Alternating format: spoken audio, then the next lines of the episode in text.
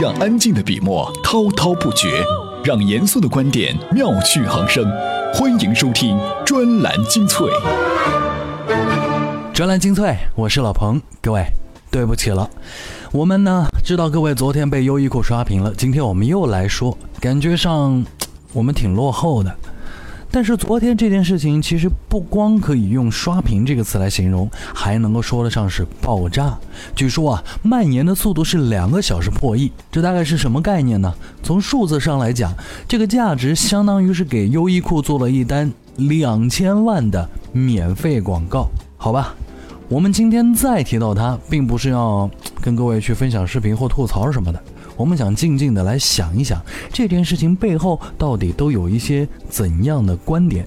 我们让它静静的发酵了二十四到四十八小时之后，哎，终于看到我们的这些呃作者们开始提供自己的思路和文章了。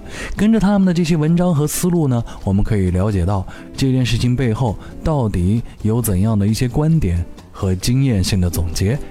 我们站在了网络营销的角度来看这件事情。首先来看看都有哪些文章吧。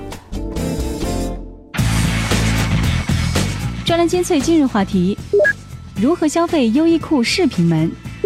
为什么优衣库危机公关只能给五十分？优衣库成了受益者，我们何尝不是受害者？难道不雅视频能重新定义空间？激发营销究竟要怎么做？专栏精粹为独立思考的经营者服务。优衣库视频门究竟是不是优衣库的炒作？网络上对这个问题的回答基本分成了这个两派，一半呢是认为肯定不炒作，这么炒作太无脑。试想啊，优衣库现在并不是品牌的下落期呀，他干得不错，没必要通过这种有风险的事件来捕捉关注度。而即便是视频门让优衣库这三个字传遍天南海北，但它的受众，也就是那些年轻的男女，依旧是买得起的就买，买不起不买呀。或者说喜欢的就会买，不喜欢的也依旧不会买呀。这件事情对他没有直接的帮助，不管是在 marketing 还是 branding 的角度，都这样吧。而另一派则说，不管怎么样，你优衣库就是这件事情当中白白赚了一票的那位，而且从营销层面上出发，你不但收获了关注度，还收获了一些让人觉得惊喜的东西。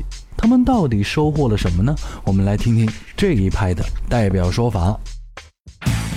专栏文章：优衣库恶俗却有效的营销事件分析，作者：特许金融分析师全球协会成员厉诗路。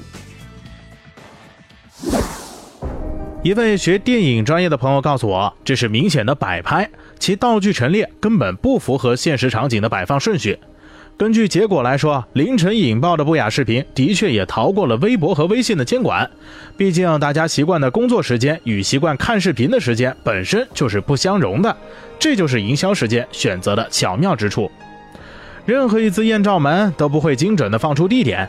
北京与三里屯在整个优衣库门店范围都是比较具有代表性的。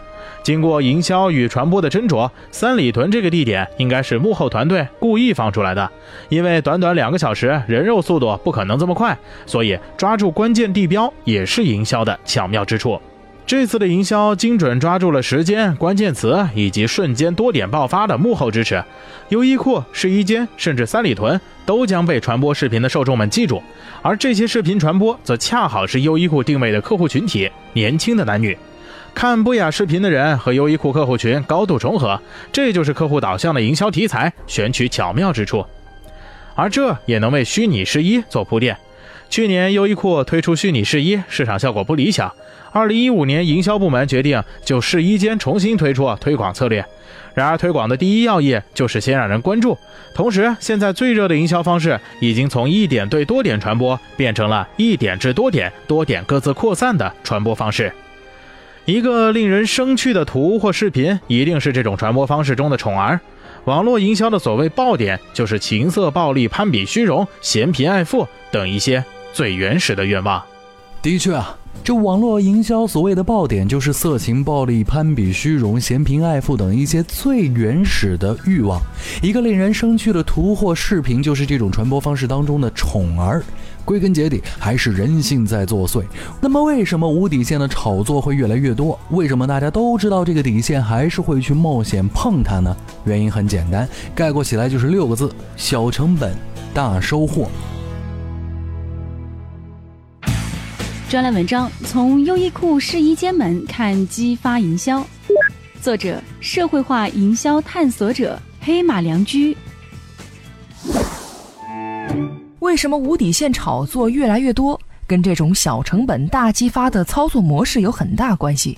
从张觉、瘦瘦、严凤娇等事件，再到这次的优衣库，无论是炒作女主角还是炒作品牌，这种手段屡试不爽。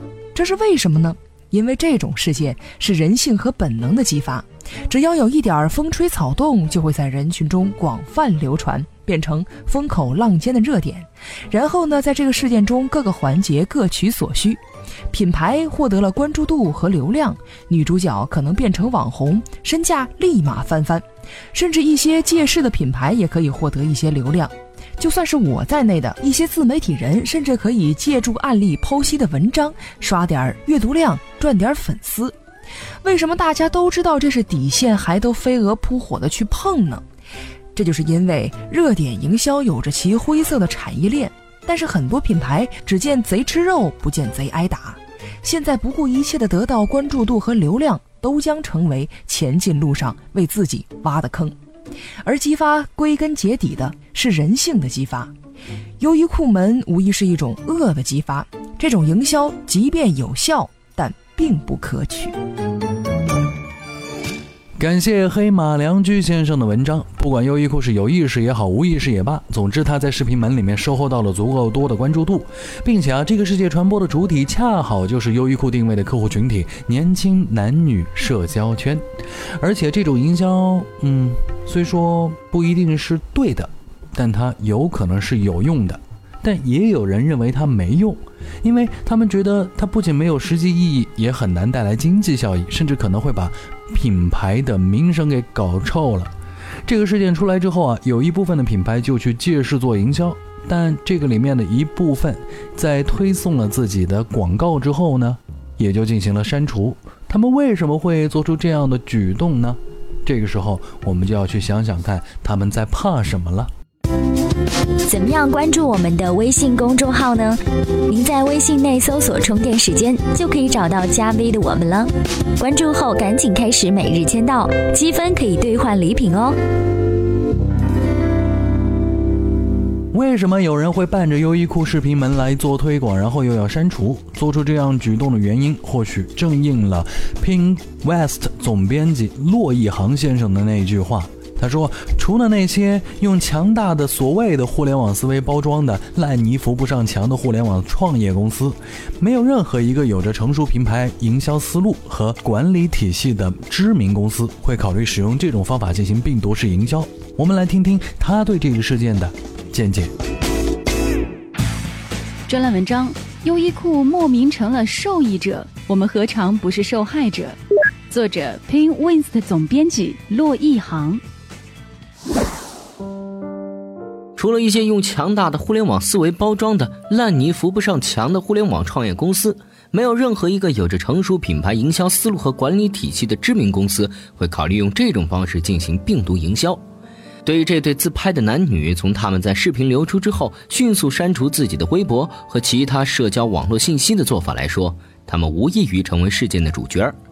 而如果受到波及最严重的当事者都无意成为主角，这场病毒传播。就是一个事故。一个心照不宣的事实是，与姓氏有关的内容是互联网上最易被分享和传播的内容。在移动设备普及和社交网络遍布半个地球、神经末梢的今天，更是如此。在中国的社交网络上，尽管与赤裸姓氏有关的内容被不断的清洗、删除和司法处置，但传播他们的动力仍然不减。很大程度上，它来自社会群体整体的性压抑和代偿性增强的性冲动。在公共社交不发达和个体社会活动空间受限的社会族群中，这种日常生活对性和性内容的依赖就更加强烈。另一个方面，人类个体生活的三个维度——物质生活、精神生活和性生活当中，只有性生活是最容易通过互联网输出和转移的。要知道，物质生活改善需要掌握更多的财富，精神生活提升需要知识积累和自身事业修养的提升。唯有性生活的改善，理论上可以分分钟通过互联网和社交网络转移和实现。这就是为什么在那些越年轻、对知识和财富掌握的越少的用户群体聚集的互联网工具和社交网络上，越容易出现性内容和以性为动机的社交的原因。在这些社交平台上，更容易发生一群人对一个人、一个品牌和少数人的合法伤害权，而性、私人言论、私人生活。往往是这些合法伤害的导火索。在人情社会而非公民社会当中，人们普遍认为，除了亲友和现实生活中的利益相关者，其他人无需被刻意善待，其他人的人格和隐私无需被刻意尊重和保护。这就是合法伤害权的来源。而在从第一天起就更多的建立在虚拟 ID 和模糊身份基础上的网络社会。合法伤害权变得更加堂而皇之和不受追究，最终的结果就是那些集体暴力越来越容易被滚雪球的传播，那些掩藏在面具之下的乌合之众越来越堂而皇之的消费、攻击、窥伺和摧残那些少数在社交网络上公开了现实社会身份的人，以及那些被有意暴露了个人更多隐私、被迫公开了现实社会身份的人，而这种伤害。通常很难被追究，很难被追究。没错，在优衣库事件当中，优衣库是被合法的伤害了，而这一对男女也被合法的伤害了。为什么会出现合法伤害呢？因为所有和性相关的内容都最容易的分享和传播，而这来源于多数人的性压抑，因此这也催生了很多性内容和以性为动机的社交网络与互联网工具在。我们的手机当中流传，不是曾经就有产品经理开玩笑说过这样的话吗？不能约的 APP 都是耍流氓。哼，在这些创业公司的红火过程当中，他们很容易就会有意无意的去利用这些合法性伤害，因为在网络社会，合法性伤害通常很难被追究。专栏精粹，我是老彭，今天我们再通过这些文章跟各位聊聊优衣库背后的营销思路。优衣库这一次仅仅是在产生性幻想和犯罪欲望的人性低点产生了营销和传播效果吗？并不是，就如同试衣间视频和办公室恋爱一样，它也意味着对于规则的打破。从社会学上来讲，重新打乱规则才有故事可讲。所以，这个事件能帮助我们重新定义对空间和欲望的理解。有的时候，有些事情发生在不一样的地方，才能出现真实的效果。专栏文章：试衣间视频重新定义了我们对空间和欲望的理解。作者：专栏作家沈和熙。日本诗人胶原硕太郎曾说过这么一句话：“人类住进房间那一刻起，就是这个世界悲哀的开始。建筑在某种程度上是对于人类野性的驯服。”试衣间性爱的刺激，在很大程度上源自人类对于打破规则的冲动。如果说在试衣间发生行动，对于许多人来说还算新鲜事，那么办公室性爱几乎已经成为现代人性幻想的一个重要主题。那为什么办公室性爱如此让人着迷呢？这里面的魅力在于打破人类社会的诸多规则。首先，伴随着现代性发展而来的办公室空间。当然，也是福柯意义上的全景敞视空间，一个个整齐划一的隔间是现代人普遍的空间体验，所以仿佛只有性爱才能打破这样的压抑。其次，办公室恋爱的禁令几乎在任何公司都是不成文的规定，想想《杜拉拉升职记》里的 Helen，所以发生在办公室的性爱或许也附带着打破职场规则的快感。最后，因为风险，刺激指数也翻倍。一切封闭的空间都是产生犯罪欲望的地方，当然也是产生故事的空间。在现代性发生之后，封闭空间才变成被权力网络所规训笼罩的空间，也在压抑故事发生的可能。譬如本雅明说过的，在有轨电车之前，人们不可能面对面对着几十分钟乃至几个钟头都彼此不说一句话。这个空间里的规则已被限定，也宣告故事的终结。只有重新打乱这个规则，才有故事可说。而与此同时，抛开这个事件中网络暴力的讨论，占领试衣间恰恰也在恢复我们对于商业空间的理解。从一个空间政治学的角度，这一对试衣间的男女是在以一种另类的方式恢复我们对于城市空间的重新想象。他们是无处不在的商业空间里的闯入者，他们颠覆了资本所赋予空间的叙事逻辑，将它性化、情欲化，同时也将它想象性的征服。从而获得了一阵微醺般的自由，在一个被金钱、商品打造的光鲜亮丽的空间里，他们用一泡精液将它污染。这是今天的微观的英雄主义。而资本一方一方面坐收营销之利，一方面又试图对其重新界定。正如事件发生后，优衣库发布声明，请消费者呀正确与妥善使用试衣空间。而正是在这个意义上，我们看到占领试衣间所蕴含的其他可能性。听完沈和西先生的这个见解之后呢，老彭有一个感觉，确实，我相信很多男士都知道，在某些磁力链接和一些搜索引擎里面，有着大量的各种类似门事件的视频也在流传着，只是他们没有火起来。而这一次这件事情火起来的原因，还是在正确的受众群体当中做了一个从营销的角度来讲正确的引爆方式。虽然说它的过程充满着道德底线的挑战以及越界的行为，好吧，不说这么敏感的话题了，我们还是站回到营销的角度来看看这件事情里面到底有谁占到了便宜。当然，很多人认为就是优衣库啊，不过优衣库真的做对了吗？在十几个小时之后，优衣库的官方微博对这件事情做出了回应，非常非常的官方，表达了自己作为国际品牌的责任感，而且呢，也表达了他们对于这件事情要进行妥善处理和维护社会正义的想法。但是这条微博说明了什么呢？就如刚才专栏作家沈和熙所说的，资本的力量果然在第一时间是去动用它的社会资源，重新定义空间。第二，优衣库的危机公关做的。还合格，那这不是老彭说的哦，是一位叫做施天浩先生所写的文章。专栏文章：优衣库视频门危机公关被批不合格，作者：互联网观察者施天浩。如果拿优衣库三里屯视频事件作为一件危机公关来说，优衣库官方微博回应岂能打五十分？先讲一讲危机公关的五 S 原则。承担责任原则、真诚沟通原则、速度第一原则、系统运行原则、权威证实原则。我们来逐条分析优衣库官方微博。首先承认事实，并已在第一时间向相关媒体平台进行举报，符合承担责任原则。但后面四 S 中的表现却都有缺失。首先，真诚沟通。优衣库官方强调让消费者遵守社会公德。却并未提及优衣库实体店在事件中应负什么责任，这是缺乏真诚沟通的表现。而速度第一原则也是缺失的，在优衣库官方微博里强调了已在第一时间举报，却在第二天的十点十九分才正式回应这一事件，将近十几个小时的真空时间，等视频事件已经闹得满城皆知才回应，错失了掌握舆论主动权的有利时机。另外呢，在系统运行原则也未看到优衣库合格的迹象，除了微博公开回应外，并未在网络上看到来自其他渠道的反馈。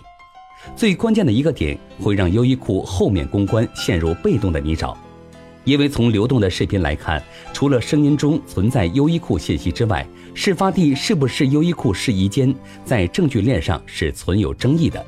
优衣库官方微博的回应等同默认了这个事。但并未解释是如何确定事件就在优衣库试衣间发生的，而如果没有这一环存在，阴谋论就可以借题发挥。对于这件事，正确的态度是首先讲清楚如何确认他在或者不在优衣库发生的。你不调查或不公布调查就直接回应，会产生负面效果，因为公开你的调查中的努力，就从侧面反映你也是被蒙在鼓里的人。其次呢，在点出消费者问题之外，要承认自身问题。一个试图营造高端品牌形象的企业，一定要时刻表现出负责的形象。如果任由事件自由发酵，恐怕喜欢恶趣味的网民舆论会给优衣库上一堂永生难忘的一课。感谢收听专栏精粹，我是老彭。今天关于优衣库事件就说到这里。我想给自己最近投资的一个项目啊，做一个小小的广告。这是一个无人机项目，虽然说我们相关的无人机呢，还只是图纸上面的型号，但是呢，这个行业我们可以稍微去了解一下，好吧？关注我们充电时间的微信公众号，在里面回复“无人机”，可以看一篇好文章。当然不一定跟无人机真的相关。另外的话呢，各位不要忘记了，里面有一个按钮叫做打劫，还有 U 盘式赞助，我们的 U 盘不是空的哦。好吧，下期再会。